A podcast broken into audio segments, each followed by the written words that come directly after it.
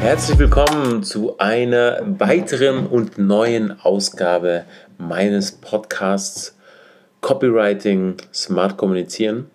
Und heute möchte ich mit dir darüber sprechen, wie man einen Text besser macht. Ein Thema, über das sich schon sehr viele Menschen Gedanken gemacht haben. Und da möchte ich dir ein paar Tipps mitgeben, wie du deine Texte, die du schon hast auf der Webseite oder in deinem LinkedIn-Profil oder für den nächsten Post, wie du es schaffst, die noch besser zu machen. Und mir, äh, am Anfang, mir fällt eine Anekdote ein, eine kleine Geschichte. Und zwar treffen sich zwei Schriftsteller und der eine sagt, wow, du, ich habe heute sieben Wörter geschrieben. Ich habe es geschafft, wirklich sieben Wörter aufzuschreiben. Und der andere ganz beeindruckt, wow, du, das ist ja klasse, schön, dass du es hinbekommen hast. Ja, ich habe es hinbekommen, aber ich weiß noch nicht, in welcher Reihenfolge diese sieben Wörter stehen. Da sieht man, das ist sozusagen das alte Problem, ja. Ähm, wie klingt denn jetzt ein Satz gut? Wie muss ich ihn schreiben? Wie viel Energie braucht es? Das ist natürlich ein extremes Beispiel. Aber es zeigt schon, dass Schreiben an sich auch nicht ganz einfach ist. Aber mit diesen Regeln, die ich dir jetzt mitgebe, mit diesen paar Tricks kannst du deinen Text auf jeden Fall sehr stark verbessern. Und zwar in der Hinsicht, dass er leichter zu lesen ist und das ist unser Ziel. Wir wollen gelesen werden. Wir möchten, dass diejenigen, die auf unsere Webseite kommen, tatsächlich auch mit Vergnügen sich weiter informieren. Und da sind wir auch schon beim ersten Tipp. Also fass dich kurz. Vor allem bei Informationen würde ich mich immer kurz halten, nicht lange drumherum reden, wirklich so die Fakten auf den Tisch bringen. Du kannst natürlich, hm, wenn du Geschichten erzählst, ist ein bisschen was anderes. Äh, da kannst du halt so einen Spannungsbogen aufbauen, aber bei Fakten halte ich wirklich kurz. Dann der zweite Tipp: Vorsicht mit Adjektiven. Versuche Adjektive wirklich sehr sparsam einzusetzen. Und ich nenne dir ein Beispiel, das wir bestimmt alle nutzen, das ist zum Beispiel das Wort toll, eine tolle Veranstaltung. Oder er hat große Hände. Und schau mal, das Ziel von Schreiben ist ja immer auch Bilder im Kopf entstehen zu lassen. Überprüf dich mal selbst. Entsteht da jetzt ein Bild, wenn es heißt tolle Veranstaltung? Hm, weil toll ist irgendwie so ein Begriff, da kann man sich nicht irgendwie was drunter vorstellen. Man weiß, es ist zwar positiv, also es war jetzt nicht langweilige Veranstaltung, aber es beschreibt nur nicht wirklich, wie eventuell diese Stimmung da war. Ja? Ob es spannend war, ob es aufregend war oder ähm, ob es ähm, eine tolle, also eine konstruktive Atmosphäre war oder wie auch immer, ja. Da würde ich vorsichtig sein. Oder nehmen wir Hand, ja, eine große Hand. Was ist denn jetzt eine große Hand? Würdest du deine Hand als groß beschreiben oder als klein? Bei diesen Wörtern ist es sehr unpräzise und da entstehen eben keine Bilder und dadurch werden die Texte aufgebläht. Deswegen wäre ich an deiner Stelle oder ich bin es auch, vorsichtig beim Ansetzen von solchen Begriffen. Kommen wir zum dritten Punkt. Der ist so ähnlich. Da geht es um die Füllwörter. Auch, noch, nun, jetzt und so weiter. Da bitte auch sparsam mit umgehen. Und du kennst vielleicht auch das Phänomen, es ist ja so, beim Schreiben geht mir auch so, ja, ähm, wenn ich dann tippe und so einen Satz, habe ich so das Gefühl, jetzt muss hier aber ein Nun rein oder ein Auch. Ja? Und ich füge diese Wörter in den Satz ein und erst hinterher beim Redigieren merke ich, dass ich diese Wörter auch weglassen kann, dass der Sinn dadurch sich nicht verändert. Aber das ist eben auch die wichtige Richtschnur für dich. Überprüfe, ob sich der Sinn verändert, wenn du dieses Wort weglässt. Und das tust du, indem du es einfach nochmal liest, vielleicht auch dir laut vorliest und dann merkst du schon, ähm, ob das, der Satz auch ohne diesen, diese Füllwörter funktionieren. Und wenn sie ohne den funktionieren, dann lass sie auf jeden Fall weg. Weil dadurch mm, ist es besser für den Lesefluss und unser Ziel ist es ja auch, uns kurz zu fassen, weil wir wahrscheinlich viel zu sagen haben und dadurch der Text eh lang werden kann. Also Füllwörter rausnehmen, Adjektive, vorsichtig mit denen zu sein und kurz fassen. Das waren die ersten drei Punkte. Dann der vierte Punkt, den halte ich auch für sehr wichtig. Ähm, Kurzfassen bedeutet nicht unbedingt, dass man jetzt keine langen Sätze mehr verwenden kann. Ich finde es sogar gut, wenn es Variationen gibt. Also wenn du ähm, lange Sätze verwendest, vielleicht lang, lang, kurz oder einen langen Satz, einen kurzen Satz und wieder einen langen Satz. Also wenn du damit so ein bisschen spielst wie bei der Musik, so nach einem Rhythmus, irgendwann kriegst du da deinen eigenen Rhythmus raus oder merkst, wann so ein Stopper kommt, eine Unterbrechung, kannst ja auch mal einen, äh, eine Ellipse machen, also dass du einen, einen, nicht vollständigen Satz mit einfügst. Ja, äh, das ist auch, sorgt auch für Abwechslung und das ist, macht so einen, so einen Text lebendig. Das würde ich dir auch empfehlen dass du die, mit diesen Elementen eben spielst. Dann kommen wir zum fünften Punkt. Da möchte ich mit dir über ein Phänomen reden, ähm, was ja auch oft verbreitet ist. Man sagt immer, ähm, schreibe, wie du sprichst, damit die Leute dich verstehen. Und das ist gut. Das ist ein gutes Statement, würde ich auch so unterschreiben. Genauso so ein Satz wie, dass man sagt, ja, schreibe dass sogar ein Sechsjähriger das versteht, um was es geht. Das ist richtig. Aber es bedeutet nicht, dass du schreibst und dann eben halt auch zum Beispiel solche Füllwörter nimmst, ja, ähm, also so, so lässig da, daherkommst.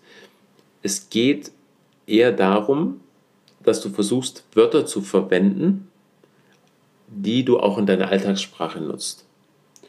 Also wenn du jetzt auf das Wort Technologie stößt, was eben ja, oft, was man oft liest, du würdest aber im Gespräch selten das Wort Technologie zum Beispiel verwenden. Also, dann nutze es auch nicht bei deinem Schreiben. Versuch es wirklich in der Hinsicht zu machen, dass du keine Wörter nimmst, die, nicht, die du nicht im Alltag gebrauchst. Das ist eigentlich der Punkt, wenn man sagt, ey, äh, schreibe, wie du sprichst. Also trotzdem kürzer fassen als in der, in der, in der, äh, in der Sprechsprache sozusagen, aber vor allem darauf achten, dass du da eben keine hochgestochenen Wörter nimmst oder Begriffe, die man eigentlich sonst so im Alltag nicht verwendet. Kommen wir schon äh, zum sechsten Punkt. Und er spielt heutzutage schon eine große Rolle, nicht nur bei Posts, sondern auch, ja, wenn, wenn vielleicht Pressemitteilungen anstehen oder ähm, Informationen an sich, dass man die eben in Listen packt. Weil das ist etwas, was das Auge sehr schnell erfassen kann, ja, wo man sieht, okay, das ist jetzt keine Bleiwüste, sondern die wichtigsten Punkte aufgezählt. Das liest man schnell durch, weil du weißt ja, ähm, heutzutage, oder vielleicht weißt du es auch nicht, aber wenn du mir auf Social Media folgst, da habe ich das auch schon mal thematisiert, äh, wir sind ja alle so Scanner geworden. Also sprich, lesen vielleicht so den ersten Satz, den Einstieg und dann fangen wir an zu scannen. Also wir gucken eben nach Begriffen, die vielleicht für uns spannend sind noch, aber es ist selten, dass wir den ganzen Text lesen, außer es ist, er schafft es wirklich, uns einen Band zu ziehen und, äh, und der ist so spannend gemacht, dass wir da weiterlesen wollen. Dann tun wir es, aber in, in der Regel äh, scannen wir eben nach Begriffen. Heißt aber für dich auch, wenn du wenn du das weißt, dass du deine, deine, deinen Text eben mal fettest an gewissen Stellen, äh, Absätze machst, Zwischenüberschriften, damit du eben dem Leser entgegenkommst und ihm es so einfach wie möglich machst, Informationen aus deinem Text herauszuziehen. Und ähm, deswegen ist es eine gute Möglichkeit, eben auch Informationen in Listen zu packen, äh, von 1 bis 10, was weiß ich, oder einfach nur mit, äh, mit Bullet Points, um da eben schnell Informationen zu vermitteln. Kommen wir zum siebten Punkt. das ist das Storytelling anwenden. Und Storytelling hm, denken viele vielleicht auch irgendwie an, an, jetzt an riesige Geschichten ja, oder eben halt an Filme, ja, wo Storytelling eine große Rolle spielt. Aber Storytelling kann viel simpler sein und viel einfacher. Storytelling kann in einem Satz vorkommen. Und Storytelling würde ich auch immer an den Anfang packen. Weil gerade der erste Satz ist so wichtig, wo, also wichtig ist natürlich die Headline. Ja, die Headline entscheidet erstmal, okay, äh, es ist schon so relevant, dass ich zumindest zum ersten Satz springe. Und wenn du im ersten Satz vielleicht ein Detail einfügst ähm, oder eine Szene oder einfach ähm, etwas, ähm, ja, ein Element eben aus, aus dem Ereignis, über was du jetzt äh, auch schreibst, äh, dann weckt es eine gewisse Neugierde und eine Spannung. Und dann kannst du schon im zweiten Satz dann darüber schreiben, um was es wirklich geht und so. Aber so als Hook, als Einstieg ist dafür Storytelling wunderbar geeignet. Und es ist egal, um was es geht. Es ist jetzt nicht nur, wenn es jetzt um einen langen Bericht geht oder einen Post, du kannst es wirklich überall anwenden. Weil du merkst es vielleicht an dir selbst, wir sind, wir sind sehr, sehr stark mit Texten konfrontiert, also überall lauern Texte. Und wir wollen schnell die Information haben und dann kannst du das eben auch in eine E-Mail anwenden und dafür sorgen, dass die Leute mit einer größeren Freude äh, deine Texte lesen. Deshalb Storytelling anwenden ist auf jeden Fall eine wichtige Sache und ich werde dazu auch mal nochmal einen eigenen Podcast machen, wo ich genauer darauf eingehe, wie Storytelling überhaupt funktioniert und ähm, ja, wie du es effizient einsetzen kannst. Dann Nummer 8, bürokratische Begriffe weglassen. Also das würde ich dir äh, natürlich empfehlen. Ausdrücke wie in diesem Zusammenhang oder zweifelsohne. Lauter solche ähm, schwerfälligen Begriffe, die du auch nicht im Alltag so anwenden würdest. Aber dadurch, dass wir vielleicht oft damit konfrontiert waren oder aus der Schule noch so das Gefühl haben, beim Schreiben muss man sich ein bisschen geschwollen ausdrücken. Diese Begriffe weglassen, das macht dein Text auch schon viel besser und viel leichter. Und Nummer 9, wenn dein Text fertig ist, dann geh wirklich nochmal durch und überprüfe, ob jeder Satz eine Berechtigung hat, da zu sein oder ob du ihn nicht einfach streichen kannst. Manchmal ist es erstaunlich, dass man irgendwie ja, vielleicht sogar ein bisschen verliebt ist in seinen Text, wie man dann, oh ja, das ist doch ganz gut geworden, das ist schön. Vor allem dieses Gefühl, wenn man fertig hat, ja, äh, kommt so eine gewisse Euphorie und man denkt, ja, ist doch super, ja, ist doch gut geworden. Und dann, äh, also es ging mir schon so, es ging mir jetzt auch erst äh, wieder so, ähm, die Tage. Und dann habe ich den Text eingesetzt bei, bei LinkedIn und gemerkt, ich habe zu viele Zeichen. Ja? Und vorher war ich da noch so total durchgegangen, ach, das ist schön geworden und so. Und dann musste ich, okay, ich muss jetzt hier, ähm, ich glaube, 600 Zeichen oder sowas streichen. Und auf einmal ging es ganz einfach, zack, zack, dass ich da aus zwei Absätzen einige Sätze gestrichen habe. Und siehe da, der Text hat sich immer noch wunderbar lesen lassen, also jetzt noch besser eigentlich, weil es noch prägnanter war. Und er funktioniert.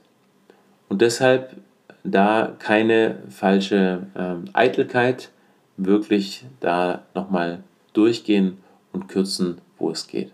Was auch hilft, ist vielleicht nochmal eine Nacht drüber zu schlafen, wenn du die Zeit hast.